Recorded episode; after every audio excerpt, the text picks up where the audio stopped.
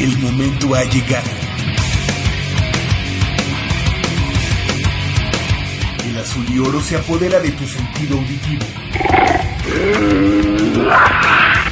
Esto es Goya, Deportivo. Los 90 minutos del deporte de tu universidad. Arrancamos.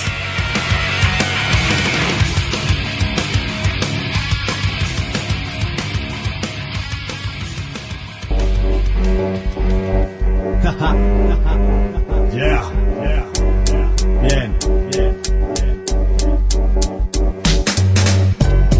En este track, Fisco 23 en el beat.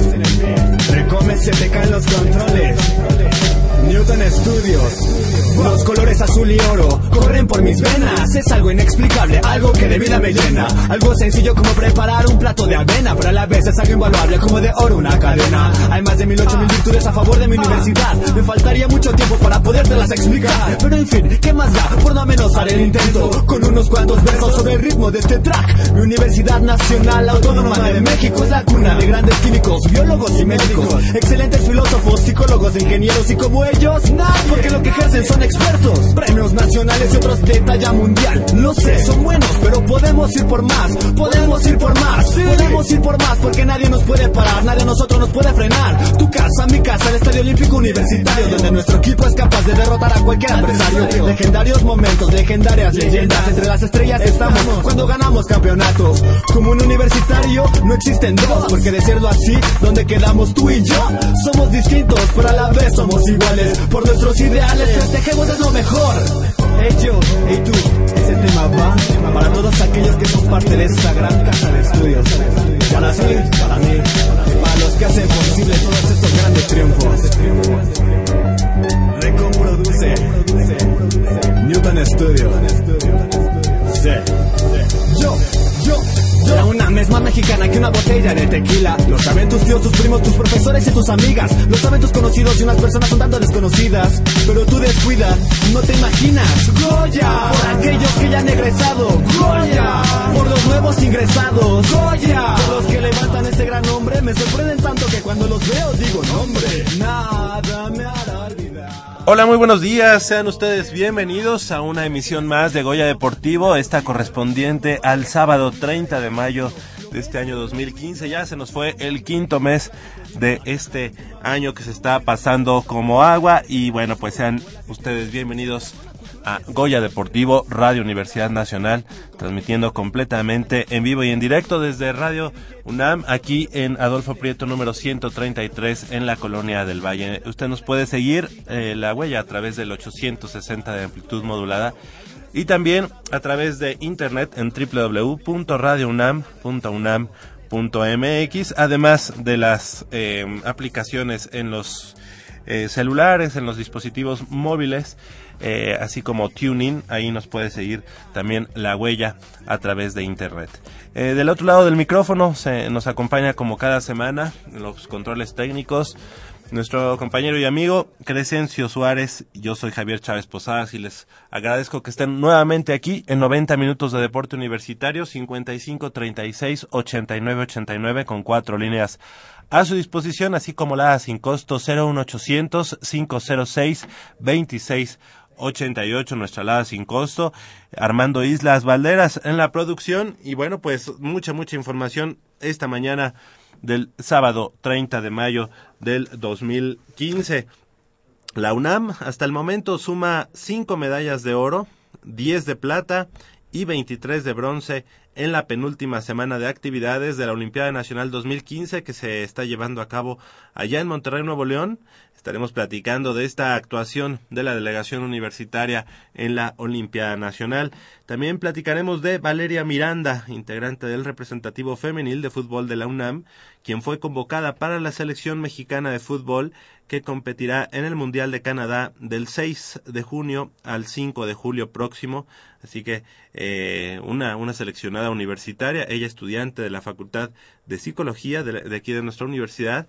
Y esta mañana también tendremos nuestra, nuestra mesa redonda acerca de nuestro equipo, el equipo de los Pumas de la universidad. Estaremos platicando de un tema controvertido, de un tema eh, crucial para el equipo de los Pumas, que es su afición, su afición desde las barras hasta la afición eh, que, familiarmente va semana a semana o cada 15 días al Estadio Olímpico Universitario a apoyar a los Pumas. ¿Qué tanto, qué tanto influye el que una afición eh, sea de una u otra manera el perfil de las barras de, de, nuestro equipo, el equipo de los Pumas de la universidad. También estaremos platicando de Fidel Martínez y Marcelo Alatorre, que ya son los primeros refuerzos de Pumas para la próxima temporada. Y en el fútbol americano estaremos platicando de que hoy, en punto de las nueve de la mañana, o sea, en unos 48 minutos, se estará eh, iniciando la ceremonia de inauguración de la temporada de infantil en la Organización Nacional Estudiantil de Fútbol Americano, la UNEFA. Eh, algo, es una fiesta, una fiesta de todas las organizaciones que toman parte en esta, en esta campaña de fútbol americano infantil. Ahí es donde están las bases para que los equipos, ya sea de juvenil, de intermedia y posteriormente de Liga Mayor, vayan tomando forma. Así que estaremos platicando de eso, ya que después de un semestre, pues, difícil para los equipos de la Universidad Nacional, pues ahora inicia el segundo semestre del año ya con infantil, juvenil de otoño y obviamente pues el plato fuerte que es la Liga Mayor, la Liga Mayor donde estamos representados por dos equipos, Pumas Ciudad Universitaria y el equipo de Pumas Acatlán. El día de hoy, como ya decíamos, la ceremonia se estará llevando a cabo allá en el Estadio Olímpico Universitario. Qué mejor, qué mejor sede, qué mejor marco que, que la Catedral del Fútbol Americano en México para albergar precisamente a la inauguración de la categoría infantil. La, la mm, entrada es completamente gratis, así que si ustedes van en camino hacia el Estadio Olímpico Universitario y nos está siguiendo a través de, del estéreo de su auto, pues le mandamos un saludo y si usted ya se está preparando para ir, pues adelante, adelante porque van a desfilar todos los, los chiquitines, los, los niños que estarán representando a las distintas organizaciones en esta, en esta en esta ceremonia de inauguración de la temporada 2015 de la UNEFA. Así que, bueno, pues sin más, así nos arrancamos con la información deportiva de nuestra universidad. Y es que en Olimpiada Nacional, como ya decíamos, el contingente de la universidad está tomando parte en ella. Y Nadia Ferreira, integrante de la Asociación de Taekwondo de la UNAM, con solo 11 años de edad, ya logró la medalla de plata que la convirtió en subcampeona de Olimpiada Nacional. Lo hizo en esta edición 2015 que se desarrolla en el Gimnasio Nuevo León Unido de esa ciudad del norte de nuestro país, donde la taekwondoín Aureazul se metió hasta la final para pelearle la presea de oro a la anfitriona Aranza Becerra. Y le damos la bienvenida de este lado del micrófono a nuestro compañero y amigo, productor, Armando Islas Valderas. ¿Cómo estás, Armando? Buenos días. ¿Qué tal, Javier, amigos de Deportivo? Buenos días. Sí, ya lo comentabas, eh, una grata sorpresa esta medalla de plata en Taekwondo. La verdad es que no se esperaba. Lo habíamos comentado en anteriores ediciones del programa, que el Taekwondo de la UNAM está un poco rezagado en cuanto a resultados, resultados a quizá no trabajo, pero sí los resultados nos han venido dando y bueno, esta medalla de plata, pues se comprueba que sí, comprueba que bueno algo se está haciendo bien. Lo que pasa es que eh, el nivel del taekwondo en, México evidentemente ha crecido por cuestiones eh, Vamos, los estados de la República, bueno, se dedican a, algunos, en el caso de eh, Nuevo León, Baja California, el propio Jalisco, pues a reclutar gente, a las becas, hay que decirlo, y muchos talentos de otros estados pues se van a representar a esos estados y bueno, finalmente pues eso es la, la, consecuencia de que el taekwondo incluso de la UNAM, bueno, le pegue ese sentido y bueno, finalmente eh, esta chica Nadia Ferreira, bueno, se agencia una medalla de plata bastante buena y bueno, habrá que ver, todavía no termina el taekwondo, habrá que ver qué otras medallas pueden caer. Ojalá todavía falta una semana más, ¿verdad? Sí, una semana más de actividades. Bueno, el taekwondo, pues, pues Falta que termine, falta el boliche que siempre da medallas en cuanto a para nuestros intereses. Falta eh, canotaje. Canotaje que también es la próxima semana. Eh, frontón se está desarrollando en es bueno, no en esos momentos, pero sí en este transcurso de tiempo. Y Oye, pero, ¿sabes? Lo, también estaba pensando, eh, me parece que las chicas de waterpolo quedaron en cuarto lugar. Así es. ¿Y los chicos? Eh, no, ahí no, no figuramos no figuramos. Ah, también el polo acuático de la, de la UNAM ahí está teniendo un, un, rezago bastante importante. Porque año con año también eh, era pues, eh, oro, plata o bronce, ¿no? Siempre. De hecho, pues los equipos de varoniles de todas las categorías siempre se colgaban al podio. Ahora ha habido una, un rezago importante ahí en, en, el, en el polo acuático vamos a, vamos a invitar a Mariano, Mariano Dávalos, que es el responsable del, del, polo acuático en la UNAM, para que nos explique pues qué, qué está pasando. Digo, es taekwondo, es polo acuático, son muchas disciplinas que antaño siempre daban eh, buena, buenos resultados. Digo, evidentemente se gana, se pierde en el deporte, finalmente eh, pues ya el conseguir una medalla siempre es muy bueno, pero estos equipos no se habían acostumbrado a tener, a estar siempre en el podio y de repente de un año a otro ya no verlos, sí, sí, sí. habla de que algo algo pasó o algo algo pero sabes raro. y algo que, que, hay que destacar es que bueno a, a, falta de estos de estas disciplinas que año con año nos tenían acostumbrados a buenos resultados bueno en este caso pues como ya lo tuvimos aquí lo tuvimos aquí rugby dio la cara el pentatlón este moderno dio la cara eh, o sea hay otras disciplinas que en este momento pues están levantando la mano eh, y esperemos esperemos que pronto tanto el tanto el taekwondo como en el caso del el mismo remo que ya terminó y que solamente cayeron dos bronces eh, pues ojalá pueda repuntar y regresar a los a los primeros planos como nos tenía acostumbrados estas disciplinas. Hay que recordar que en este caso la universidad se mide a estados, a entidades eh, federativas de, nuestro país y bueno, pues eso también cambia, cambia la manera de trabajo. Eh, aquí hay un, en cada uno de los estados, pues se, se busca, se busca que, que haya desde niños, este, llevando eh, la práctica deportiva como una parte, pues como ya tú lo sabes, política y bueno, qué mejor, qué mejor que, que, se estén poniendo las pilas en todos los estados. La universidad como tal pues tiene otras prioridades. Ahí sí lo entiendo bastante bien. No tanto como en la universidad, porque ahí sí es, estamos a la par con otras universidades o incluso por encima de, otras universidades en cuanto a infraestructura, pero en la parte de Olimpiada Nacional bastante loable lo que se está haciendo, a pesar de que estamos en los lugares 28 o 29 del medallero general. Algo importante, ahí siguen, sigue como la única eh, entidad deportiva federada, como es en el caso del Politécnico Nacional, el IMSS ya no está, El IMSS no, ya. Ya, no. Bueno, ya, desapareció en cuanto a la Olimpiada Nacional. Sí, sí. Aguas con lo que dices. Sí, no, no, no. Porque además también por desaparecer por otro lado también. Exactamente. Puede ser. Y, eh, y también los mexicanos en el extranjero, ¿no? Así es, el Instituto de Mexicanos en el extranjero. Exactamente. Y bueno, nada más completando tu comentario, hay que decir que... Eh... Los invitamos a que ahorita tenemos poca, pocas personas aquí en el staff pero en un momento más estaremos también eh, contestando sus llamadas, pero ahorita estamos, los que estamos aquí al aire somos los que estamos en el programa, así que... Y, y Crescens, y está otro lado del cristal. Sí, obviamente, pero a Crescencio no le podemos decir, se echa la carrerita. No, no. Porque si no, entonces nos deja aquí hablando solos. Eh, sí, nada más complementando, eh, lo del caso de la Olimpiada para la UNAM, hay que, ya lo bien lo decías, que compite contra, contra estados de la República Mexicana donde la población es muy, es demasiada, y obviamente la UNAM, bueno, en su calidad de entidad federativa, pues bueno, no tiene, digamos, ese semillero natural, ¿no? Como puede ser, eh, obviamente, pues... Las primarias. Las primarias, secundarias, que tiene escuelas incorporadas, pero bueno, aún así em, no es suficiente, digamos. Eh, evidentemente estás dentro del Distrito Federal, eh, la UNAM, y obviamente pues toda la... Ahí te los peleas, Estado de México, incluso Morelos, Distrito eh, Federal. Evidentemente es complicado. El Politécnico.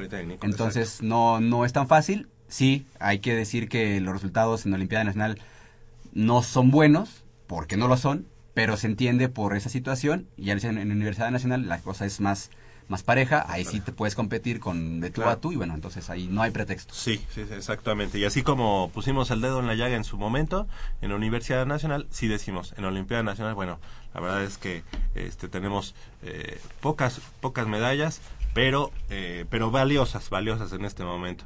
Eh, y bueno, pues de hecho, eh, esta, esta fue la primera Olimpiada Nacional para Nadia Ferreira, de quien hablábamos, y subió al podio. A la derecha de la campeona, ella, como ya decíamos, se colgó la medalla de plata en la categoría infantil mayor de menos de 36 kilogramos. Su camino hacia el metal argento lo inició ante la deportista del Estado de México, Valeria Delgadillo, y disputó dos combates más antes de caer en la gran final. Otro, otra disciplina que también dio medallas para la universidad y que también siempre, siempre está en los primeros planos. La verdad, un, un, saludo a nuestros amigos de la Asociación de Ciclismo de la UNAM. Y es que con tres medallas, el equipo de esta disciplina culminó su participación en la Olimpiada Nacional 2015, que se efectúa, como, como ya decíamos, en Guadalajara, en este caso. Eh, ciclismo se está llevando simplemente, solamente allá en Guadalajara, en el Polideportivo del CODE y bueno, la primera de ellas fue por conducto de Daniela Iraíz González García de la Asociación de Ciclismo de la UNAM eh, en la prueba de ruta de 80 kilómetros juvenil superior al llegar en tercer lugar con un crono de 2.35.35. Realmente, ya decíamos, eh, Armando, lo hable también lo que lo que realiza el equipo de ciclismo de la universidad, ¿no? Así es, y sobre todo tú, recordarás, Javier, que hace no mucho tiempo ahí hubo un problema extra mm, deportivo, extra deportivo en la universidad que, bueno, rápidamente pues hubo un chico, bueno, un ciclista fuera del no era no pertenecía a la asociación que lamentablemente eh, fue atropellado dentro del, campus y bueno, ahí este se creó toda una un problema porque la asociación de ciclismo estuvo no desaparecida, pero sí la hicieron a un lado. Con bajo perfil, sí. Así para que no hubiera ningún problema. Y bueno, finalmente, eh, hay que decir, sí, el ciclismo tampoco es de los deportes más practicados en la universidad, pero año con año en la Olimpiada nunca falla. Nunca fallan medallas, ya sea dos, tres, este, bronce, plata, pero siempre está ahí, siempre, siempre, siempre está ahí. Digo, y finalmente... y en las distintas este, modalidades. Así es, entonces eh, también lo hable lo que se está haciendo en la Asociación de Ciclismo de la UNAM y bueno, también ya con esta otra rama de ese ciclismo de, de montaña. También hay de montaña. Entonces, este, pues ya creciendo poco a poco y haciendo a un lado pues esos problemas que lo aquejaron en alguna, en alguna ocasión y pues ahí se mantiene, se mantiene el equipo de ciclismo de la UNAM y que, año con año siempre se va renovando, siempre, siempre, siempre se va renovando. Presenta nuevas caras, ¿verdad? Exactamente, entonces, bueno, también hay que decir que los talentos que tenía el ciclismo de la UNAM, pues también ya han engrosado las filas de otros estados. Sí, exactamente. Oye, y, y, el segundo bronce lo consiguió Fernando Colunga Recendis, también de la Asociación de Ciclismo de la UNAM, en la prueba por puntos 25 kilómetros juvenil C.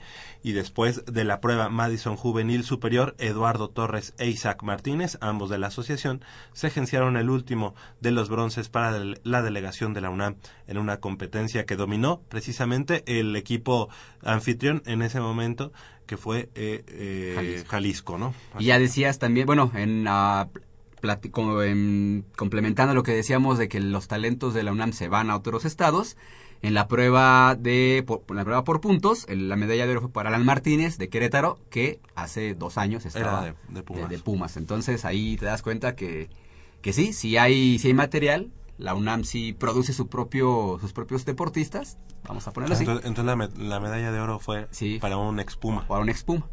entonces, bueno, digo, que le vaya bien. Claro, sí, sí, sí. Y este tiro con arco ya en Olimpiada Nacional ya terminó. Ya, ya terminó, ya terminó. Este fue una, no fue una cosecha tan buena como la del año pasado. Habrá que decir que fueron, fuimos locales aquí en, en la UNAM, 17 medallas.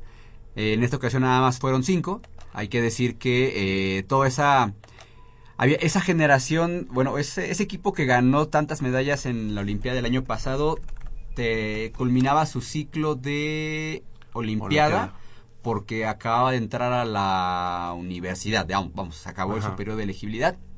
Entonces ahí hubo el caso de chicos que compitieron en universidad y olimpiada podían hacerlo, y finalmente ya terminaron su, su elegibilidad en el deporte y bueno, tanto en universidad como en olimpiada, bueno, pues ahí hubo una eh, sangría importante en cuanto a eh, deportistas. Y finalmente, bueno, se va renovando el equipo, se va renovando, era cuestión de tiempo para que, eh, bueno, más bien es cuestión de tiempo para que vuelva a agarrar el ritmo que, se pretende y bueno, tenga los resultados que Oye, y este, me, me, dio mucho gusto, ya terminando esta, ya terminamos lo, lo, que es ciclismo, pero me dio mucho gusto ver, pues que ya está quedando terminado el diamante de Ciudad Universitaria, un pues ya es un estadio, ¿no? Sí, ya, como es un estadio. Un estadio, la verdad muy muy bonito que está quedando, ¿no? Así es, eh, la próxima semana me parece, no no te puedo asegurar la fecha porque todavía no la tengo, pero sí será la próxima semana cuando se, se inaugure, ah, se inaugure el estadio de béisbol de la UNAM, ahí se está trabajando en un en una renovación de imagen en el, en el béisbol, el logo y todo va a estar bastante bastante padre Adriana está. Sí, Adriana está horas extras ahí trabajando en el logo. Digo, realmente yo le dije, pues pon una manopla, así como el de los Brewers, le pones cheleros de la UNAM y no pasa nada. no, no es cierto. Y bueno, se espera también que, digo, a falta, todo eso es extraoficial, Javier, que bueno, sabes que el rector es un apasionado del béisbol. Seguramente va a estar en, en la inauguración y bueno, eh, pues ojalá. Y además él que sus orígenes son precisamente del estado de, de, Coahuila. Exactamente. Coahuila, y entonces pues obviamente un, un estado muy, muy beisbolero, ¿no? Exactamente. Los araperos. exactamente, los araperos que ahorita andan, andan bajos. Andan, malón. andan, malones, así, pero bueno. Y ojalá, ojalá el, este, este nuevo estadio que ya se está terminando, pues de alguna manera sea como una un incentivo, ¿no? Para, no solo para el equipo, sino para la, gente que practica béisbol en la UNAM, porque sí hay bastante. Eh, pues se integre, busque, pues digo, finalmente es como jugar en el olímpico, ¿no? A lo mejor los de fútbol americano, los de fútbol soccer. Oye, sería difícil contar con, en algún momento con un equipo profesional, en, la liga y quién sabe. Fue, fue un plan, ¿no? Fue un plan. De hecho, eh, tú recordarás que cuando los diablos andaban buscando este, sede. pues se pensó, bueno, vamos a construir un estadio eh, por CEU, digo, lo que ahorita es el, el, polideportivo. Ajá. Finalmente no cristalizó ese proyecto, están ya ahora en el estadio Frainano. Y bueno, eh, lo veo poco probable por lo que significa un equipo profesional, ¿no? Tú sabes que en el caso de los Pumas de fútbol soccer es una entidad distinta. Bueno, maneja pero que, que, hay un, un beisbolero con mucho, muchos ah, recursos. Uh, uh. Alfredo Harp Elú, que es el dueño precisamente de los Diablos, y no vería, y además como egresado de la UNAM, no vería mal a lo mejor tener ahí a un equipo, a un doble equipo, un equipo de los Pumas de la UNAM. ¿Por qué no? ¿Por qué no? Ahí que se estén campechaneando los, se hagan su mini draft. Ándale. Y ya, este, tengan ahí, pues, dos equipos, digo, si existe la multipropiedad en todos lados, ¿por qué no? ¿Por qué no en el béisbol? Exactamente. Oye, entonces ya ya está casi terminado. Sí, sí, sí, ya en próximo, digo, la próxima semana es un hecho que es la inauguración. Césped natural. Sí. Sí, sí, sí, sí. Aquí todo es natural, nada de que alfombra. No, no, no. Bueno, alfombra porque parece alfombra, pero es césped natural. Sí, la verdad, la verdad está vimos ahí los, los planos, y lo, lo único malo, digamos, digo, no es malo porque realmente en Ciudad Universitaria ya no hay mucho espacio como para, vamos a talar árboles, qué bueno que no lo hagan, pero no, no hay estacionamiento. No, no hay sí. Profeso, ¿verdad? Lamentablemente. Yo creo que ese sería, digamos, como uno de los peros, ¿no? En el caso de decir, bueno, vamos a tener a lo mejor un equipo en la Liga Mexicana de Béisbol, no hay estacionamiento en el estadio de, de, béisbol, pero bueno, no está tan lejos del Estadio Olímpico Universitario. Exactamente, que se puede ocupar, digo. No ah. habría problema, no, no se empalmaría, vamos, pensando que se consigue ese objetivo, no se empalmaría el, calendario, sabes que el béisbol juega intersemana, claro. y por ahí un fin de semana, pero bueno, supongo que se acomodaría para que haya muy bien, pues pentatlón moderno, dos medallas de oro, una de plata y una de bronce para cuatro medallas, tiro con arco, una de oro, dos de plata y dos de bronce, luchas asociadas, una de oro, una de plata y ocho de bronce, el rugby, como ya decíamos, una de oro, el atletismo, dos de plata y tres de bronce, el judo, dos de plata y dos de bronce, el boxeo, una de plata y dos de bronce, el taekwondo una de plata que acabamos de comentar, el ciclismo tres de bronce que también acabamos de comentar y el remo dos, dos medallas de bronce para que la Universidad Nacional Autónoma de México en este momento contabilice eh, cinco, cinco medallas de oro, 10 medallas de plata y 23 de bronce para un total de 38, 38 preseas eh, para la Universidad Nacional Autónoma de México en este medallero, medallero eh, de la Olimpiada Nacional. Felicidades, felicidades a todos los atletas universitarios que están tomando parte en esta, en esta, perdón, en esta Olimpiada Nacional y bueno, pues esperemos que esta última semana sea sea muy muy positiva para todos ellos, eh, que sigan cosechando preseas y bueno, pues vamos a continuar. Ya decíamos, eh, la universidad en este momento está ubicada en el lugar número 29 del medallero general. Eh, de 35 total que son eh, por encima por encima del Politécnico Nacional que, que está en el lugar 20, 30, eh, o sea que con una medalla más del poli ya nos, nos alcanza.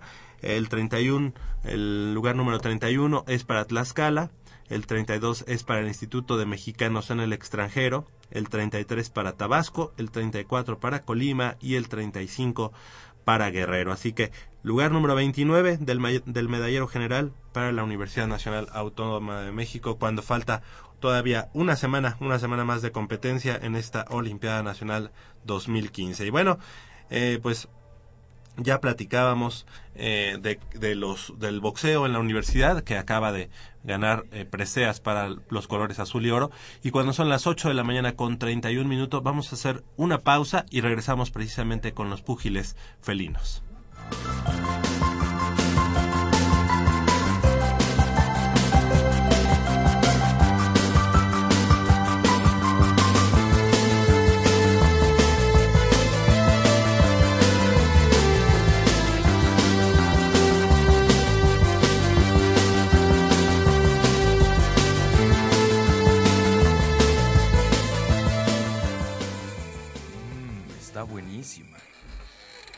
Papá, ¿qué estás viendo? No, no, es nada. Estoy viendo mi Facebook, mi amor. Pero ese no es tu face. Sí, ya sé, pero por favor no le vayas a decir a tu mamá. ¿Qué es lo que no me tiene que decir, eh? ¿Eh? ¿Otra vez?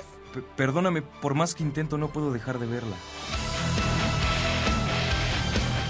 La pasión por el deporte también causa adicción www.deportes.unam.mx noticias, videos, convocatorias, medicina del deporte y mucho más. www.deportes.unam.mx El deporte de la UNAM también está en la web. Goya Deportivo, la voz del deporte universitario.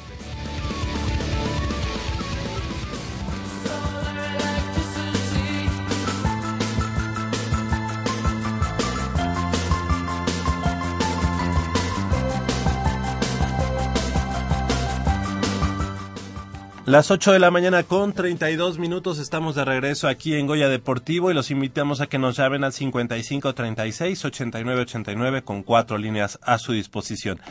Antes de iniciar con la información del boxeo en, la Olimpiada Nacional en la, para el equipo de los Pumas, comentarles que el día de hoy, este sábado, en, en punto de las 9 de la mañana, allá en el Estadio Olímpico Universitario. Será las eh, bueno pues se da se dará el desfile inaugural de la temporada 2015 de la infantil de ONEFA que este año cumplirá ya su sexta campaña de competencias eh, Armando. Y es que eh, por la pista de tartán de allá del inmueble del eh, Estadio Olímpico Universitario van a desfilar los 28 equipos de las 27 organizaciones deportivas a manera de presentación, donde se espera una afluencia de más de 2.000 niños y, y una vez que todas las delegaciones hagan el recorrido, se dará de manera simbólica el kickoff. Eh, serán por parte de la Universidad Nacional, estará Pumas Ciudad Universitaria con dos equipos, lo que es Pumas Azul y Pumas Oro. Estará también el equipo de los Pumas Acatlán y también los Leones de la FES Cuautitlán también tomando parte en este en esta eh, campaña de infantil 2015 de la Organización Nacional Estudiantil de Fútbol Americano. Para esta temporada, los equipos participantes van a competir por los campeonatos de cada una de las seis subcategorías, que es preinfantil de 9 a 10 años, infantil de 10 a 11 años, infantil especial de 11 a 12, infantil A de 12 a 13, infantil AA de 13 a 14 e infantil AAA de 14 a 15 años. A pesar de que hoy es el desfile inaugural, la temporada regular comenzará el 20 de junio con seis jornadas para después jugarse semifinales entre el primer fin de semana de agosto y las finales pactadas entre el 8 y 9 del mismo mes y previo a ello, del 6 al 14 de junio, se van a desarrollar los scrims. Así que la próxima, la próxima semana habrán juegos de preparación para los equipos de la Universidad Nacional y para todos los equipos que van a, llevar, a tomar parte en esta temporada 2015 de, de la categoría eh, infantil. Así que felicidades, felicidades a todos. Y bueno, pues eh, si te parece, Armando, eh, pasamos a eh, nuestra pues sección en la parte de, de, Olimpiada Nacional, la, la, retomamos. Eh, y es que el boxeo, el boxeo también dio dio medalla para la Universidad Nacional, eh, una plata y dos bronces, con lo que concluyó la Olimpiada Nacional para el equipo de boxeo de la universidad, competencias que se realizaron en el Centro de Convenciones Sintermex de la ciudad de Monterrey, Nuevo León. Y bueno, pues es, eh, si nos puedes presentar a nuestro eh, invitado del día de hoy. Así es, Javier, nos acompaña en esta ocasión, en esta fría, fría mañana de sábado, el Nobel, el jovencito, el niño. Eh, Juan Pablo Ramírez Roque. Así es. Hola Juan Pablo, ¿cómo estás? Buenos días. Muy bien, aquí. Pues Javier, eh, con la novedad de que Juan Pablo lleva cuatro años de practicar boxeo, ¿es correcto? Y se fue hasta Monterrey junto con el equipo de la UNAM para eh, lograr una medalla de bronce en la categoría infantil tras derrotar primeramente a los representantes de Tlaxcala y Nayarit para, digamos, acceder a la ronda de semifinales, donde lamentablemente el púgil de Jalisco, Brian Márquez, lo derrotó. Y bueno, tú sabes que en estas categorías menores, bueno, finalmente llegas a la semifinal, aseguras la medalla.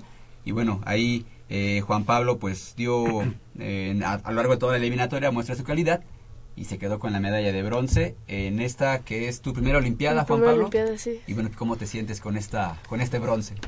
Eh, pues contento, eh, yo quis, yo iba por más, pero pues no se pudo, la verdad. Eh, el de Jalisco fue un, un boxeador muy rápido, fuerte, más experimentado que yo, pero pues con este triunfo me siento contento para hacer mi primera Olimpiada.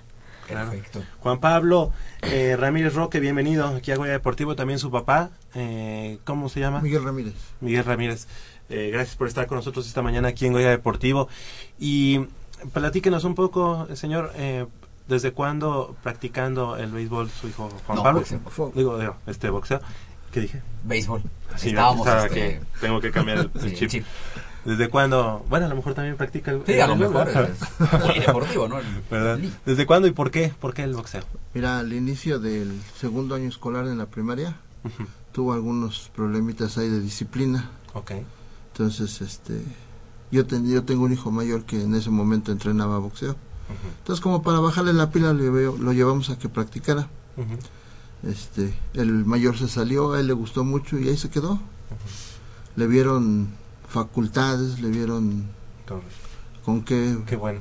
O sea que de, de, algo, digamos, entre comillas, negativo, llegó y bueno, pues obviamente la disciplina en este momento ha sido importante en la... Desde luego, yo como en todo deporte, ¿no? La disciplina es lo básico para tener algún resultado, ¿no? Este, y así fue en el caso de él.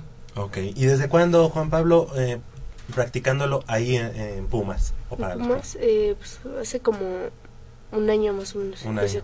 ¿Antes en dónde estabas? ¿En, el gimnasio Lupita, en Tacubaya. En Tacubaya. ¿Vives por allá por Tacubaya? Ah, sí. Ok, ¿y ahora tienes que ir a estación universitaria? Eh, ¿Dónde, dónde entrenas? Sí. Ok, ¿y cómo, cómo es un día para ti, Juan Pablo? Eh, digo, tú tienes que 14 años, dijiste, 13, 13. 13 años, estás en la secundaria. En la secundaria. En la secundaria, ¿cómo es un día para ti? Eh, pues normal, pues, siempre me despierto temprano, seis, a las 6 de la mañana, preparo, me voy a la escuela, Inicio mis clases a las 7. Eh, después de ahí salgo hasta las cuarto para las 3. De ahí ya me voy a mi casa, como, hago tarea. Después me da tiempo, voy a bajo a entrenar. Eh, ahí en Lupita, al gimnasio. Y ya después llego a mi casa, me baño, termino de hacer tarea y me duermo. Correcto. ¿Y quiénes son tus entrenadores? Los entrenadores de la UNAM es este Alexis Solórzano y de Tacubaya, el gimnasio Lupita, es este Enrique Morales Briseño. Perfecto. ¿Y cómo te describes tú como, como boxeador, Juan Pablo? ¿Cuáles son tus, este, digamos, tus, tus armas? ¿Cuáles, cuáles son tus, tus características? Mm. Por favor, no sea, no, o sea, dilo, dilo. La verdad es que soy muy, bueno, soy muy bueno, soy muy rápido, me gusta el gancho, me gusta el jab. Pues sí, me considero buen boxeador. eh, siento el golpe que tengo más duro yo soy es la derecha recta con y la izquierda. Con esa puede ser una cuenta de protección allá en Monterrey. Te agarraste Sí. bien. Oye, Juan Pablo, eh, decías que es tu primera Olimpiada eh, nacional. Eh, ¿cómo, ¿Cómo viste a los demás boxeadores? ¿Sí son realmente muy buenos? Digo, finalmente, eh, pues te enfrentas a los mejores boxeadores del país. Y bueno, tú ya estás dentro de esa élite, ¿no? ¿Cómo, ¿Cómo viste a los demás boxeadores? Digo, ¿sí son muy buenos? O, Eh, pues sí, pasa? tienen una gran calidad de boxeo, rápidos, fuertes, unos ya más desarrollados. Y pues sí, son buenos boxeadores los que van ahí. Ujú. Oye, y el hecho de representar en este momento que traes tu, tu pants del equipo de los Pumas, portar los colores azul y oro de la universidad, ¿qué, qué representa para ti? Eh, pues emoción y felicidad, ya que pues la institución es una, es una gran institución para México y pues no cualquiera tiene el, el honor de representarlo. Fíjate, como 13 años y, Y se- ya. o sea, muy muy centrado y además cómo se expresa, la verdad es que muy muy importante eso. Oye, y bueno, pues a, a pesar de que tienes 13 años, que estás en la secundaria, te, te visualizas ingresando a la UNAM, eh, ¿de qué te gustaría, no sé, en Eh, algún pues sí, futuro, eh, entrar estudiar? a la, o la UNAM para estudiar mi prepa, yo quisiera la prepa 4. Prepa 4, Ajá. que está precisamente ahí en, En el observatorio. ¿no? Exactamente, sí. Exactamente. Fíjate que nos comentaba, perdón que interrumpa, Sí, nos nada, comentaba adelante. el director del deporte, Ajá. lo fuimos a visitar en la semana y este nos comentaba algo de la iniciación universitaria ahí en Churubusco. Exacto. Pero digo, nos queda un poquito retirado, ¿no? Sí, claro. Pero sí es una excelente opción, lo estamos considerando de hecho para que este a ver si en el segundo año pudiera entrar ya este Ah, desde ahí. iniciación. Sí, universitaria. Sí, que como dice, pues sí le- les queda un poquito retirado, pero digo, qué bueno que tengan, lo tengan pensado, que si se puede, pues qué mejor. Sí, adelante. Pero si no, pues obviamente in- ingresar directamente a la, a la Escuela Nacional Preparatoria. Y que, bueno, algo importante, para ser Puma, pues tienes que ser bueno, co- bueno en el deporte, pero también bueno en la escuela. ¿Cómo vas en la escuela, eh, Juan Pablo? Eh, bien, mi, este lunes, la semana pasada, fue mi firma de boleta, saqué 9.5 de promedio. Mira nada 9.5. más, mira nada No, más, sí, no. Perfecto. Pues que ojalá puedan eh, eh, lograr ese lugar en in- iniciación universitaria. No cualquiera entra. Es que fíjate que, que en el deporte, digo, yo, yo hablo con todo respeto para los, los deportistas, ¿no? O la mayoría que yo conozco, eh, se dedican al deporte y olvidan la escuela. Claro. Sí, creen que del deporte van a vivir. Van a vivir. Y aquí la condicionante con Juan Pablo fue de que tenía que ir bien en la escuela para poder seguir entrenando, ¿no? Claro. Es un deporte que le apasiona mucho a él y, y esa era la condición, ¿eh? Si baja de, de calificaciones, tiene que salirse para... Claro. Para recuperar. Oiga, señor, ¿y usted este, le, le gusta el box? Claro, sí. ¿También lo practicó o no? Eh, mira, yo soy este ayudante de, de manager, soy second profesional. Ah, perfecto. Sí, entonces digo, pues, está dentro de Entonces, todo sí, esto, sí ¿no? Sí, Sí sabe, ¿no? Algo sabe Sí, de algo este sabe. deporte, ¿verdad? algo, algo, claro. ¿Y lo acompañó a Monterrey? No, desgraciadamente no, el trabajo no me lo permitió.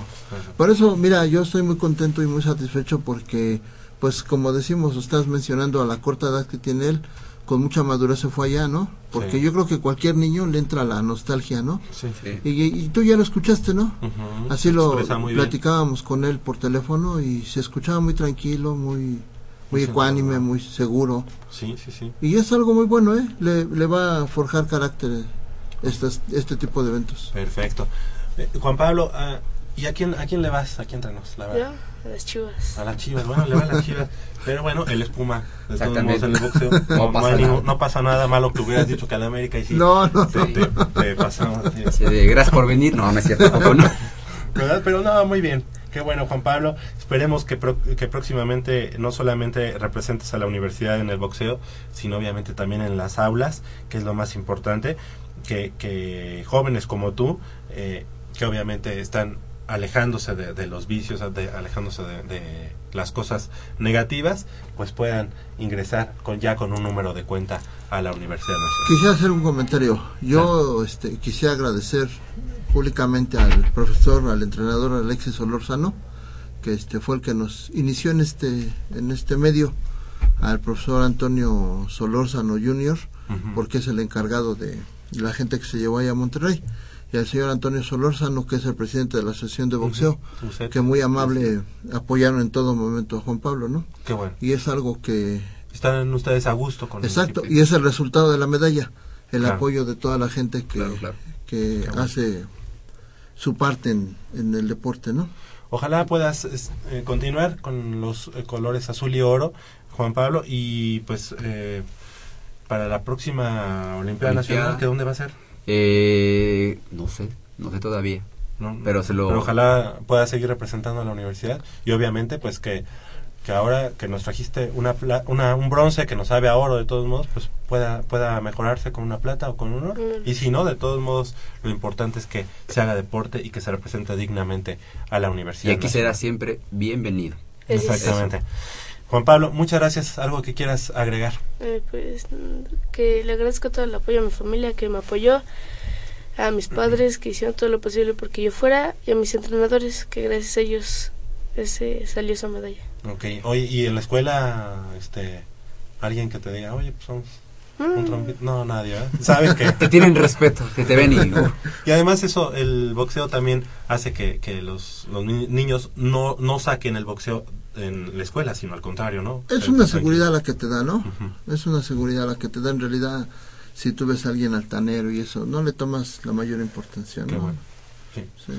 Y bueno, pues agradecerle también, señor, que, nos haya acompañado y algo que quiera agregar también. No, pues agradecemos el apoyo a, la universidad en todo su contexto, ¿no? Sí. Hasta ustedes que nos hacen favor de, de regalarnos unos minutos aquí en la cabina. Claro que sí, al contrario, eh, los, los micrófonos de Goya Deportivo siempre están abiertos a los deportistas que dignamente representan a la Universidad Nacional.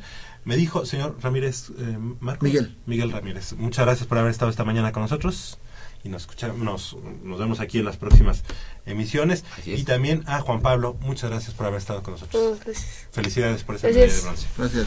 8 de la mañana con 46 minutos. Vamos a hacer una breve pausa aquí en Goya Deportivo y regresamos con más información del mundo deportivo de la Universidad Nacional Autónoma de México.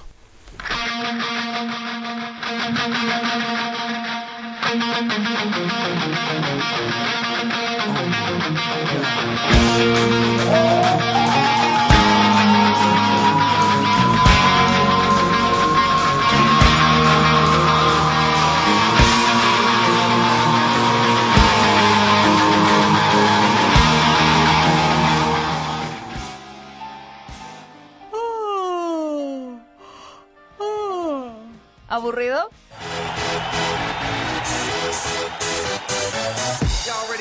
Siente la emoción de escuchar Goya Deportivo. Entérate de lo mejor del deporte.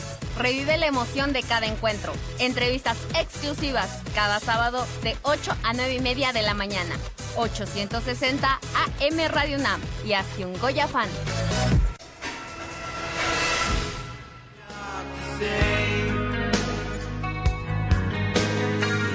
Feels like I'm knocking on heaven's door.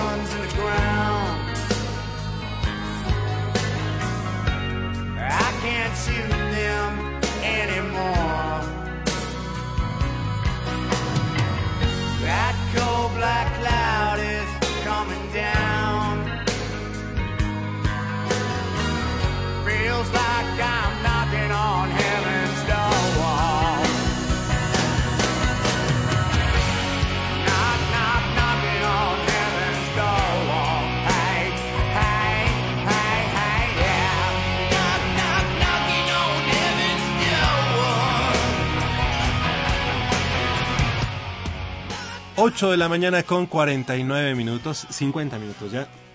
Estamos de regreso aquí en Goya Deportivo, 55 36 89 89, con cuatro líneas a su disposición, así como la sin costo 01800 505 26 88. Y bueno, pues, eh, pues ya hablamos precisamente de boxeo, ya hablamos de, de ciclismo, de taekwondo y bueno, pues también platicar de remo. Brenda García Colín y Ana Karen Pérez Vega obtuvieron la medalla de bronce en la prueba dos remos largos sin timonel de la categoría juvenil superior femenil en Presa La Boca, ubicada en el municipio de Santiago, allá en Nuevo León. Con un clima poco favorable al que no están acostumbradas Brenda García de la Asociación de Remo de la UNAM y Ana Karen Pérez de la Facultad de Ciencias llegaron en la tercera posición luego de sortear las aguas turbulentas de la presa La Boca y recorrer 2.000 metros en un tiempo de 8 minutos 11 segundos 24 centésimas. En el último día de competencias, la propia Brenda,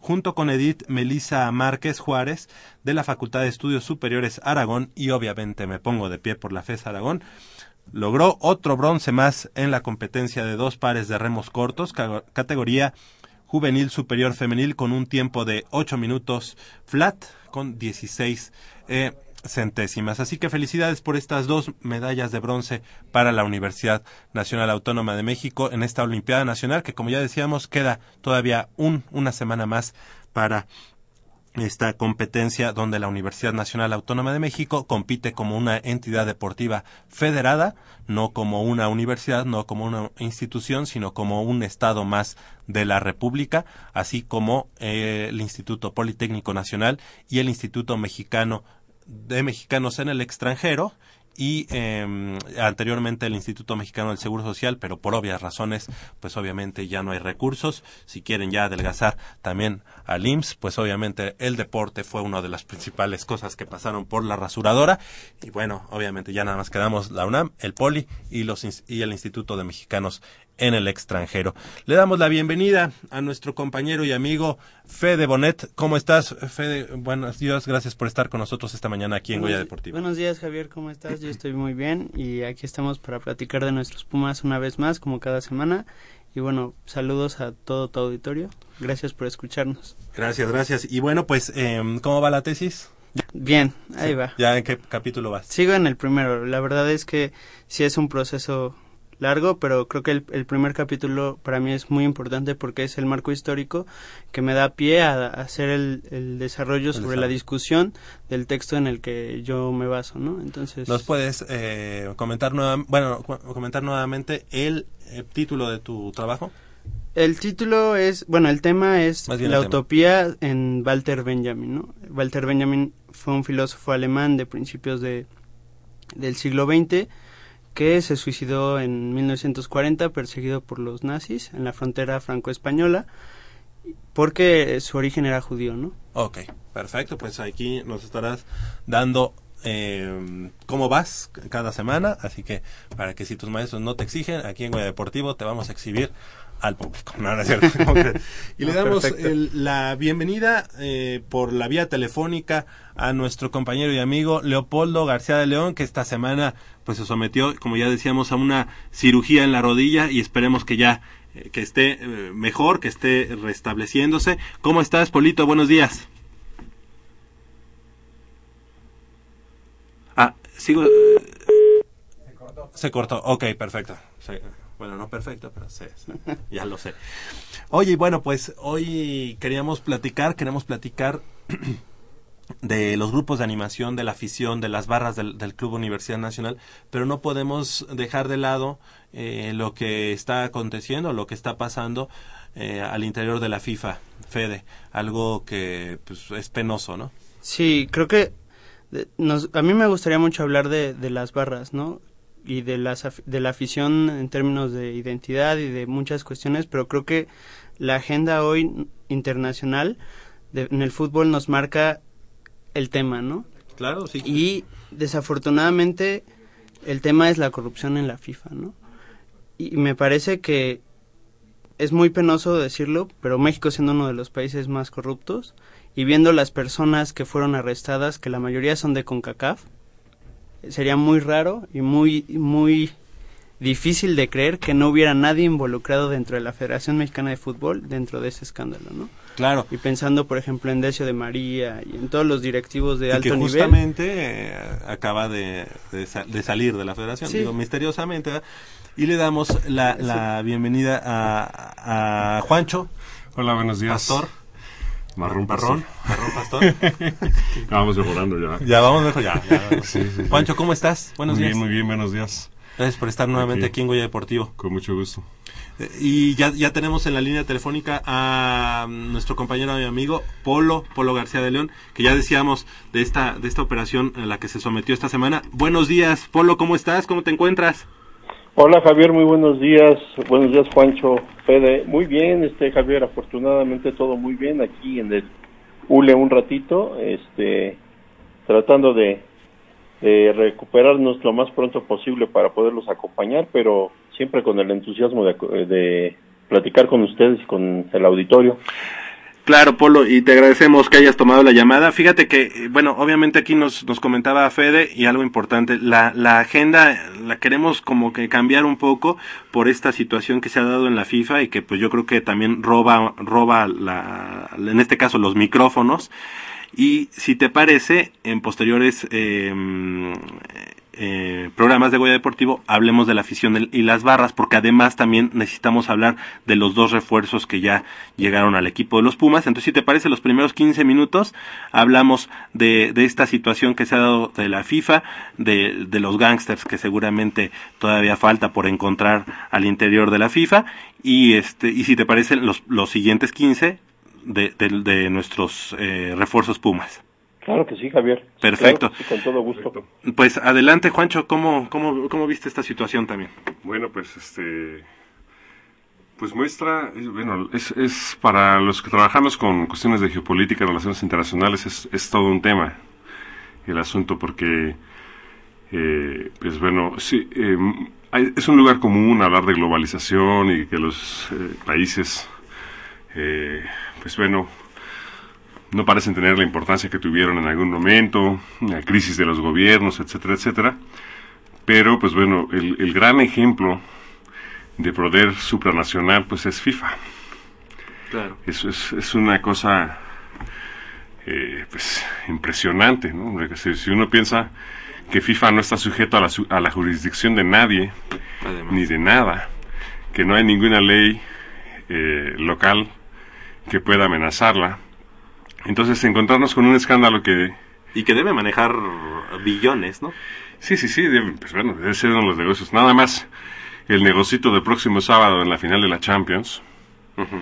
No, no, me quiero imaginar cuánto dinero está ahí de por medio. Entonces, el hecho de que Estados Unidos haya entrado en el terreno, ya, ya habíamos sabido de los estudios de FIFA, de la corrupción en FIFA, eh, la Federación Inglesa de Fútbol, la Asociación, perdón, la Asociación Inglesa de Fútbol ya había hecho una investigación impresionante sobre este asunto, precisamente porque estaban muy molestos porque se les había dado el Mundial a Rusia y a Qatar.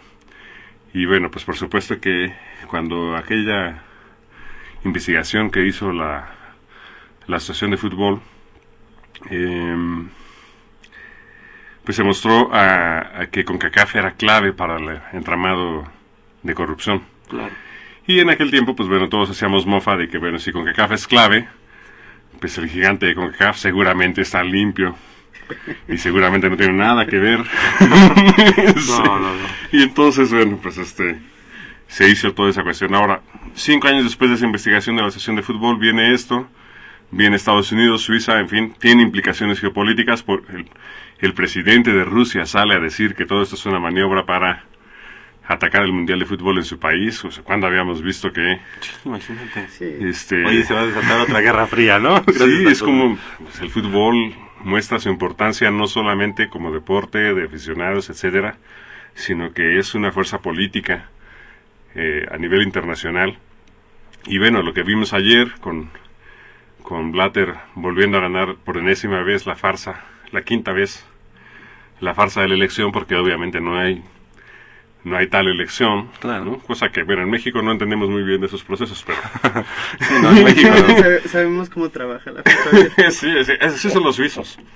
Así son los ISOs. Entonces, este, bueno, pues ahora vemos, eh, claro, pues las, las oficinas de CONCACAF allanadas, sí. Eh, investigación sobre FIFA, 24 personas de FIFA indiciadas, lo que nos permite saber que ahora están entre ellos con traiciones y cosas, porque en la, en la, en la ley estadounidense, si los, los actores que cooperan, se les reducen las penas, entonces seguramente que entre ellos, ya ahora aislados, pues pueden empezar a... Pues imagínate la, el nerviosismo que debe de haber aquí en la Federación Mexicana de Fútbol. Entonces todo eso ya está ahorita a flor de piel. Y entonces, pues bueno, será cosa... Ahora, afortunadamente todo eso pasa en FIFA y México es una burbuja en donde no tiene nada que ver con estas cosas. Está siendo sarcástico, ¿verdad? Obviamente. Sí, por supuesto. Entonces, eh, bueno, eso nos tranquiliza Además, porque sabes qué? que la gente de la Federación Mexicana de Fútbol realmente es intachable. O sea, ¿no? O sea, lo hemos visto una y otra vez, no tenemos nada de qué preocupar. Nosotros, México, tanto en la política nacional como incluso en el fútbol, pues somos en una burbuja en la que no pasa nada a pesar de todo lo que pasa en el, en el mundo. eh, adelante, Polo, tu comentario.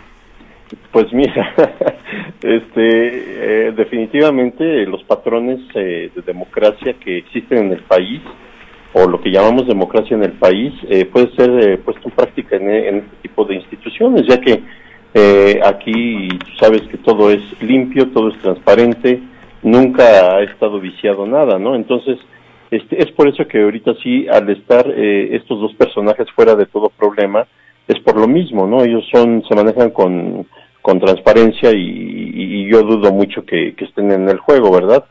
Quiero suponer que, que son los únicos eh, eh, elementos que no sabían, no saben y, a, lo mejor se extrañan de escuchar este tipo de cosas, ¿no? Y obviamente estoy siendo más que sarcástico, pero aquí lo más importante eh, es lo más importante, lo más doloroso es que se daña y ya está dañada desde hace mucho la imagen del fútbol. No en balde, eh, Diego Armando Maradona desde hace cuántos años advertía de esta situación dentro de esta organización. Eh, no en balde desde hace cuando eh, el mismo este el francés este Platini también advertía sobre ya irregularidades. No en balde eh, uno, un funcionario que fue asistente de Blatter en la administración hasta hace, creo, eh, no sé si cuatro o cinco años, fue despedido por el mismo porque se opuso a, todos lo, digamos, los programas que tenía la FIFA instituidos. Entonces, era un secreto a voces, era cuestión de rascarle tantito y salir a pus. Entonces, lo que se está presentando ahorita es una es la consecuencia de una presión que ya no se puede ya no se podía soportar en cuestión de si es una presión por parte de Estados Unidos por eh, no haber eh, eh, accedido a tener la Copa del Mundo Inglaterra y ellos mismos, quiero supongo, tengo dos, dos, dos este, directrices, o sea, yo veo dos caminos. Uno, si es por cuestión política y que ahora estalló esta situación, no estalló como debió haber sido, porque si lo hubieran hecho un mes antes, la candidatura de Blatter automáticamente se hubiera eh, empañado todavía más. Al hacerlo eh, días antes de esto, no, no un mes o más, al hacerlo días antes, ya no hay tiempo de, de, reacción. aquí lo que me, aquí lo que me sorprende es este que eh, por ejemplo Luis Figo también tenga poco, una semana, dos semanas de, de haber renunciado. Yo no sé si él sabía o alguien le avisó o, se rumoró algo y él se hizo un lado, aunque nada tendría que ver en este momento, puesto que es una candidatura, digamos, muy fresca y en la que yo creo que poco o nada involucrado en ningún aspecto estaba él. Este, eh, también me sorprende la, la, la, forma de renunciar para la segunda votación del día de ayer del príncipe árabe. Entonces, ahí hay algo que no, no, no me está checando. Y la otra, la otra directriz que yo veo es que realmente era el momento eh, de, de, actuar porque eh, aprovechando que había la, que está la convención, yo creo que era el momento de agarrar a todos los que tenían supuestamente que este, agarrar, que creo todavía les faltan siete gentes o por ahí les faltan cuatro o siete gentes todavía por aprender, pero lo más raro es que siendo gente tan cercana, o sea, un escalón abajo de Blatter, este señor salga impune y salga diciendo que él desconocía de todo esto. Se me hace infantil, se me hace ridículo pensar que él haya estado al margen y que realmente no hay, según él, ¿eh? eh y lo pongo entrecomillado, no se haya enterado de todo, que, que, que él no puede controlar a tanta gente. Digo, es, es ridículo, porque se está hablando de cantidades millonarias, no estás hablando de una corrupción entre dos o tres gentes, ¿verdad? Que dijeras, ah, esto lo hicieron bajo del agua hace eh, cinco o seis años. No, no, no. Y este problema de la corrupción viene pero de muy, muy atrás. Estamos hablando de un proceso, imagínate, todavía estaba Chuck Blazer, el, el, el, que es infiltrado por parte de Estados Unidos para dar a conocer todo esto, cómo se hacía cada una de las tranzas que había. Entonces, realmente es patético. No sé si se acuerdan ustedes del caso de los relojes Rolex que repartieron. Sí. Desde ese momento y desde antes ya había habido unas anomalías. Desde ese momento ya era para sospecharse de que pues todo estaba funcionando y siempre ha funcionado bajo este eh, tranzas por medio de dinero y, y, componendas que realmente no nos son extrañas, ¿verdad? Porque creo que aquí se viven al, al, al día, pero que a nivel internacional y en una asociación o, una federación que considerábamos, entre comillas, eh, de lo más eh, serio, digámoslo así, este, se presentará esto, que realmente yo desde que sé algo de FIFA y de algo vez me interesó algo de FIFA, yo siempre tuve en mente eh, FIFA igual a corrupción, ¿no? Seguro, sí. como, entonces, como muchos muchos organismos, ¿no? Este, así, de este tipo. Y, que y que los gringos se, leí por ahí un artículo donde les criticaban que por qué ellos se metían en esto, que eh, otra vez su, su, su, que por qué se sentían los policías del mundo. Dieron una explicación legal muy válida. Dicen cualquier federación, institución o digamos hasta empresa que pise suelo americano, nosotros tenemos derecho a intervenirla. Y recordar que FIFA tiene este instalaciones y tiene oficinas en los Estados Unidos. No, y de hecho con CACAF tiene tiene sus oficinas en Nueva York. Así es, entonces sí tienen todo el derecho a intervenir, porque eso, es lo que, eso es lo que a mí me, me, llama la atención. Sí, ah, perdón. Este, de, De, la, la, cuestión que mencionaba yo de las leyes internacionales, porque ahora, pues bueno, eh, lo que nos vamos a preguntar es si Estados Unidos tiene eh, derechos sobre esto. Eh, esto es importante porque en otras áreas de la política nos preguntamos cuando, cuando Estados Unidos se erige como policía o juez del mundo, eh, pues en, otros países, en Irak, en Afganistán, pues se escuchan rápidamente voces críticas ante esta situación, eh, pero ahora estamos hablando de fútbol. Entonces es, como, eh, no sé, es, es, una cosa interesante porque algo que es muy importante para el funcionamiento de la ideología estadounidense es la idea de que ellos son los liberadores del mundo, que son la primera colonia que se va, que se libera del yugo de aquellos poderes coloniales y, entonces las acciones que ellos realizan el mesianismo ¿no?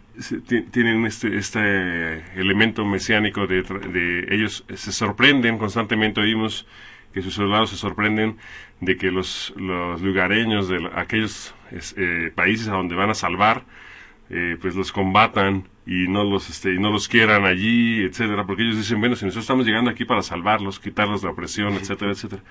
Pues bueno, esa es la llegada triunfal de Estados Unidos al fútbol, a la política del fútbol. Sí, sí, sí, yo, yo, yo no dudo eh, tantito esa situación porque sabemos de su intervencionismo en todos los aspectos y en todo el mundo, sobre todo en, lugares estratégicos, ¿no? Seguro. Lo sabemos muy bien. Donde, eh, donde hay mucho este dinero, dinero. Así es. Así eh, es pero, yo creo que FIFA se ha querido erigir como si fuera la ONU.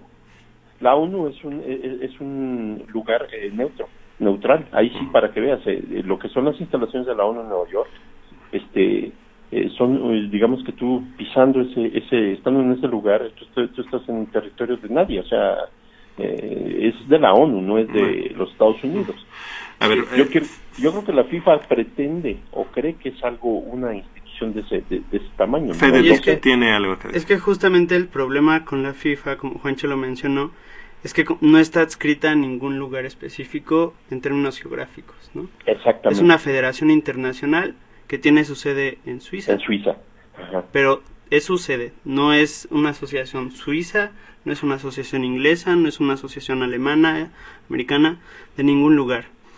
Y como el fútbol es, eh, se ha vuelto un deporte completamente multinacional, que tiene espectadores y fanáticos en todo el mundo, por ejemplo, últimamente China y la India han crecido mucho, incluso jugadores en su etapa de retiro han ido a jugar allá.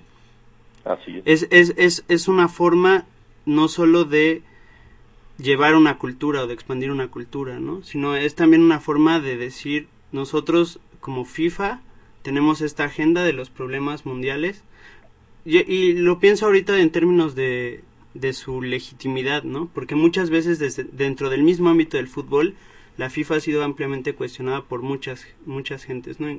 Como bien lo mencionaste, Maradona, ¿no? Y en ese sentido la FIFA tiene que legitimarse como órgano regidor del fútbol, ¿no? Seguro. Y, y cómo lo, lo puede hacer diciendo, bueno, nosotros tenemos políticas en, contra del racismo, nosotros tenemos políticas de ayudar a los niños, por ejemplo, ¿no? Y en ese sentido, creo que la FIFA ha estado intentando limpiar su nombre, que con esto, pues es un reverso. No, pero concluimos con, este con este tema precisamente con Juancho nuevamente. Eh, es un comentario breve, muchas gracias. Es, creo que eh, bueno eh, ya habíamos mencionado en este programa con anterioridad, eh, lo que sabemos para combatir la corrupción es incrementar la transparencia. son cosas que van eh, indirectamente proporcionales. Sabemos que la corrupción en FIFA se va a poder combatir si hay más transparencia. Como bien dice Fede, pues bueno, la FIFA no le debe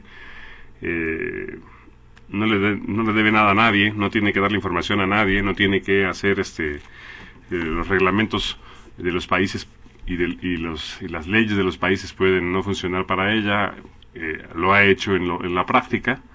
Entonces ahora, pues estamos ante una situación. Ahora la, la, pregunta es cómo vamos a obligar a FIFA a que haga esas cosas. Cuando Platini y la UEFA han venido en los últimos años combatiendo abiertamente el eh, cómo FIFA se comporta, pues FIFA primero se plegó hacia CONCACAF, ahora se pliega hacia Asia, muestra una gran habilidad de Blatter para hacer este tipo de cosas.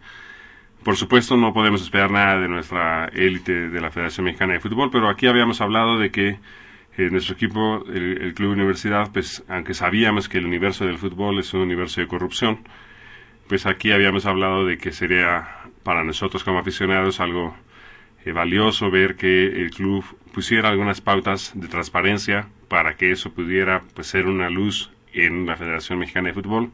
Ojalá y soñando, pues algunas federaciones puedan eh, eh, ir poniendo políticas de transparencia de tal manera que impregnen sus confederaciones y federaciones y por último, pues bueno, solamente así podrá ser FIFA, de abajo para arriba. Esperar que Blatter, que no sabía nada de todo lo que estaba pasando, lo digo con sarcasmo, este, vaya a poner eh, medidas para transparentarse a sí mismo, como ocurrió también en este país, pues bueno, cuando, cuando tú esperas que, que, la cúpula ponga un órgano para que se sea un sistema anticorrupción, pues bueno, pues es, es, sería iluso pensar que ese sistema está diseñado para que realmente funcione si lo estás diseñando desde la corrupción. Entonces, eh, el contrapeso tendrá que que venir desde abajo. Eh, pues bueno, se, avecinan tiempos interesantísimos para esto. Y por supuesto, pues bueno, ya veremos cómo, cómo se relacionan.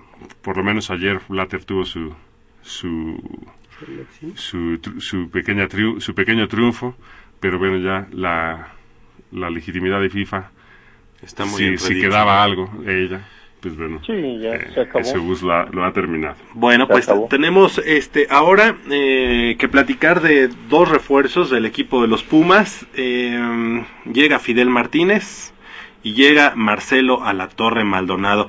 ¿Qué les parece? ¿Qué, qué podemos esperar de eso, de, de estos dos jugadores? Todavía por ahí se espera que llegue uno más, por lo menos. Este, ¿quién dice yo? Bueno, yo pienso que la llegada de, de, Fidel Martínez es muy muy buena porque es un jugador que ya tiene experiencia en la Liga MX, que con Tijuana jugó muy bien. Quizás ahorita cuando pasó a Leones Negros no tuvo un papel brillante. Sin embargo, creo que es un jugador que le hace falta a Pumas por la banda izquierda, ¿no? Creo que va a remediar el parche que hemos, tenido desde hace varios años por la banda izquierda, que este torneo, lo que se pudo y el torneo pasado lo, lo, fue, Dante López fue el que jugaba por ahí y que realmente no es su posición, ¿no? Y en ese sentido, Fidel Martínez creo que puede aportar mucho al equipo por ese lado izquierdo, ¿no? Para el esquema de Pumas, ¿queda? Pues bueno, sí, sí queda, aunque, bueno, por supuesto que da mucho gusto ver cómo, cómo se expresa, le damos la bienvenida a los dos jugadores.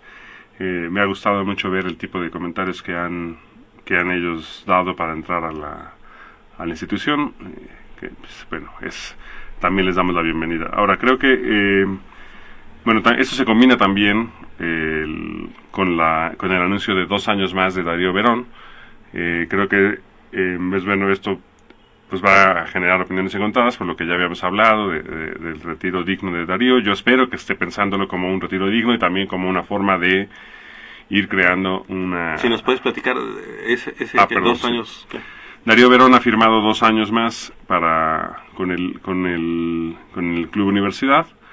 Eh, pues espera que que, bueno, dos años. cinco años, entonces ya es una ya en una edad en la que se estaba especulando sobre su retiro y ahora pues bueno al tener dos años más pues bueno eh, yo espero que sea para eh, ir eh, pues teniendo su propio retiro digno y también para ir pues construyendo suplentes en la posición espero que sea lo que tenga él en mente. Él siempre ha estado muy en, en, sintonía con el equipo con los objetivos del equipo. Entonces yo espero que, que, también en esta ocasión sea así.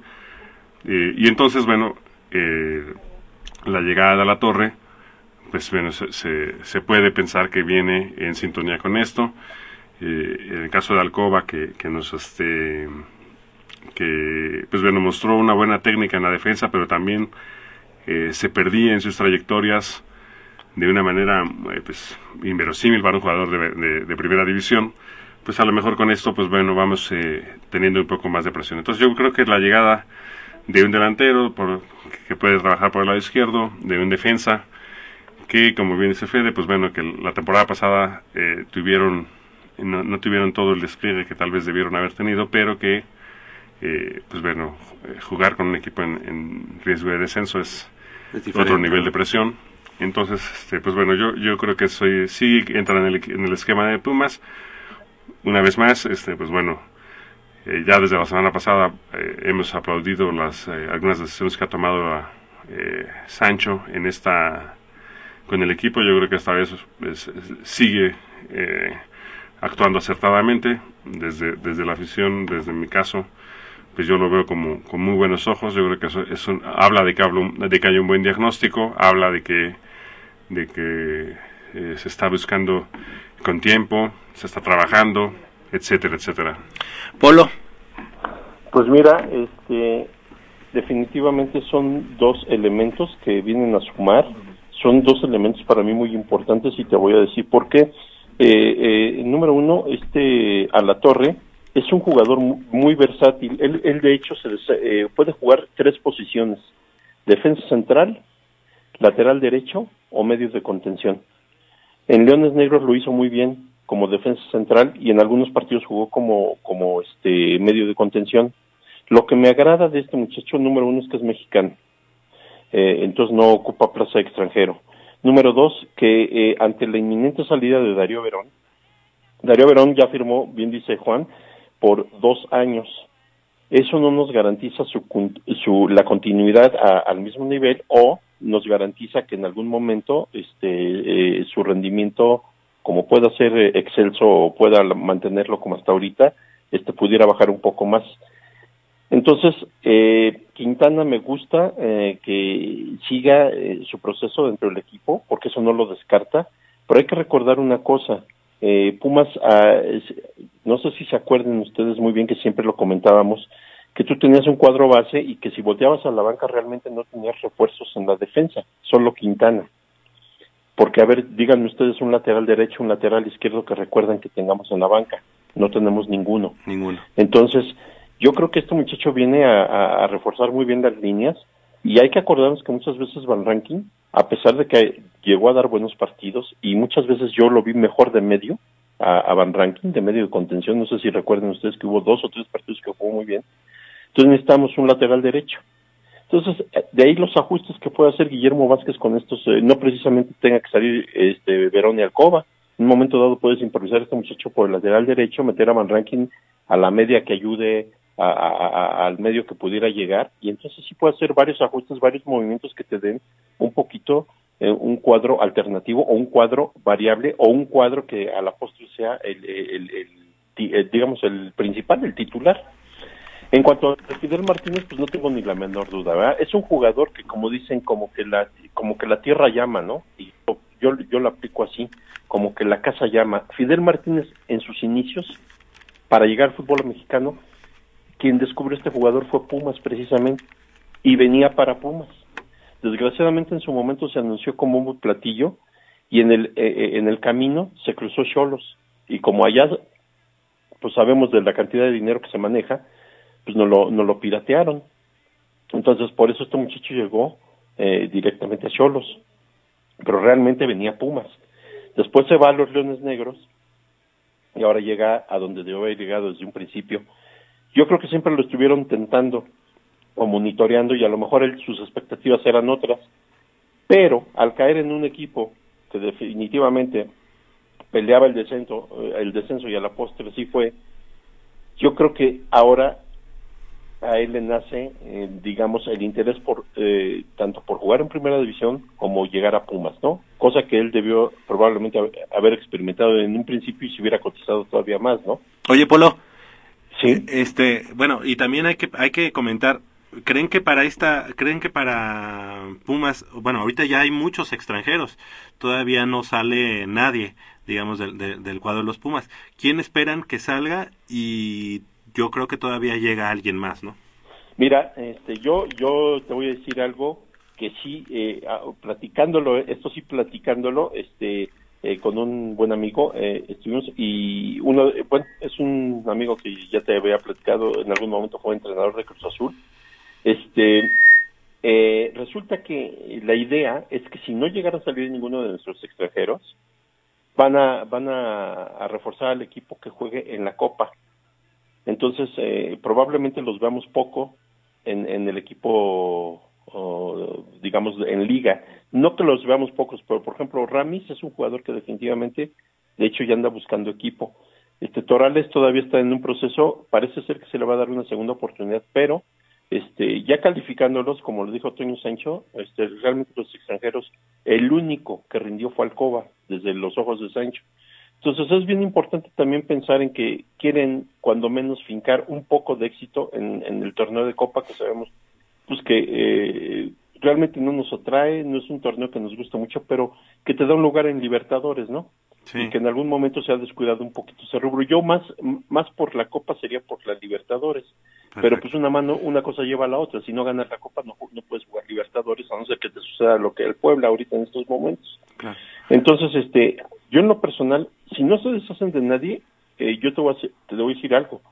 Es bueno eh, si lo sabe manejar Guillermo Vázquez, porque entonces iba a tener un, un, equipo un poquito más nutrido y va a tener más más este variantes y más opciones de, de, tener una banca un poquito más más reforzada. Yo sí esperaría que llegara uno o dos refuerzos más y no precisamente que tengan que ser extranjeros. Por eso me, me agradó la contratación de La Torre, porque es mexicano. Yo esperaría, si es que llega Tiago, que es eh, el plan B por si no llega Crozas, que Crozas parece ser que ya prácticamente está en Cruz Azul, y este entonces eh, todavía me gustaría un, un, este un refuerzo más. aquí aquí Fede tiene algo que comentar.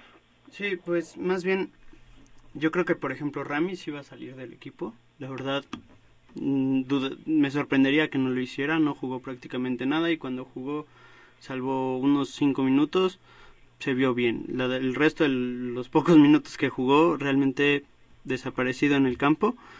Eh, Torales, por otro lado, creo que sí se merecería una segunda oportunidad, pero con ya con la lupa puesta para que si no, si no juegas bien, lo siento, démosle tiempo a otro.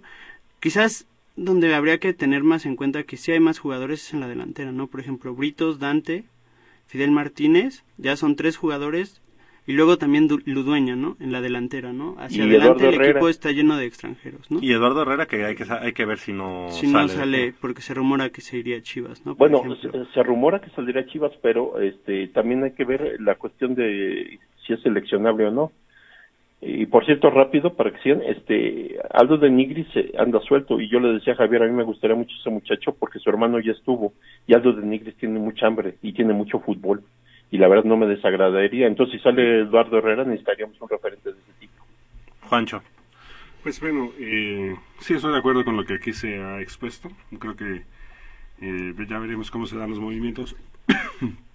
eh, pero sí, lo que, lo, que dices, Polo, lo que dices, Fede, me parecen eh, análisis eh, con los que con los que, que comparto la opinión. Eh, ahora, yo creo que em, pues bueno, el asunto de un equipo de fútbol está eh, no solamente en cómo en, los jugadores que, que entran y los jugadores que salen, sino en el cómo lo, vamos a entrar y cómo los vamos a, dejar dejar ir. Yo creo que aquí, pues bueno, hay buenas oportunidades de negociaciones para aquellos jugadores que han, parecen haber eh, cumplido un ciclo, cumplido su ciclo aquí.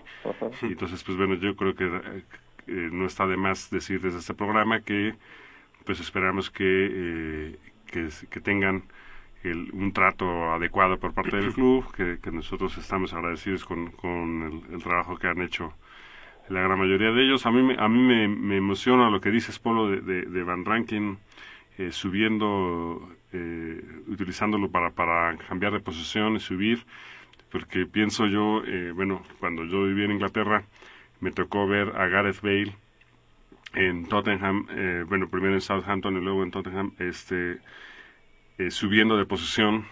Y bueno, ahora en, en, Real Madrid, pues ya nadie se acuerda eh, la posición en la que él comenzó, de, la, de, lateral. Entonces, este, pues la verdad es que Van Rankin pues ha, ha mostrado una gran adaptabilidad, ha mostrado también una disciplina deportiva. Eh, pues bueno, pues es, me da muchísimo gusto haber visto cómo eh, el reto que tuvo desde la temporada antepasada en la que entra como titular cuando desde el, desde el primer partido, pues bueno, me da mucho gusto ver que se haya afianzado a pesar de que era pues evidentemente el elemento más débil de la defensa, eh, dejó de serlo muy pronto y ahora pues bueno es un jugador versátil, entonces pues bueno, me da mucho gusto. Fede comentario más. Yo quiero mencionar otra cosa que no tiene que ver con las contrataciones, sino que una vez más creo que si Juancho insiste con lo de la transparencia, yo quiero insistir con lo del horario, ¿no? Y más teniendo en cuenta que ya, por ejemplo, Cruz Azul dejó de ser eh, transmitido por Televisión Azteca y ahora va a ser transmitido por Televisa. Creo que eso le tendría que abrir las puertas a Pumas para decir, ¿saben qué? Televisa, o me cambias de horario o nos vamos, ¿no? Y teniendo en cuenta que seguramente el Cruz Azul jugará los domingos en el Azteca o el, mismo sábado igual que el América, ¿no? O sea, eh, Televisa no, va a no querer sale mover... Del azul, ¿eh? No sale del azul. No, ya se confirmó que no. Sí, ya. Bueno, pero, aún así el horario se va a mantener, ¿no? Entonces Televisa no va a querer, el sábado va a decir estamos llenos, ¿no? Claro. Y en la, en la tarde voy a transmitir a Chivas, entonces no te voy a cambiar obviamente. Entonces creo que hay que insistirle a la, a la directiva que por seguridad aficionados, en la mañana los domingos no es viable. Yo también creo lo mismo, creo que es un énfasis que no hay que dejar pasar. No queremos tener una, una víctima eh, para algo que hemos venido hablando por años eh, en las tribunas. Eh, cualquier persona que haya estado en ese estadio a las 12 sabe el, el nivel de deshidratación que puede tener. Entonces creo que sí es importantísimo volverlo a mencionar. ¿Ibas a comentar algo, Polo, rápidamente? Sí, acordémonos que, que sí se termina el contrato con Televisa, ¿eh?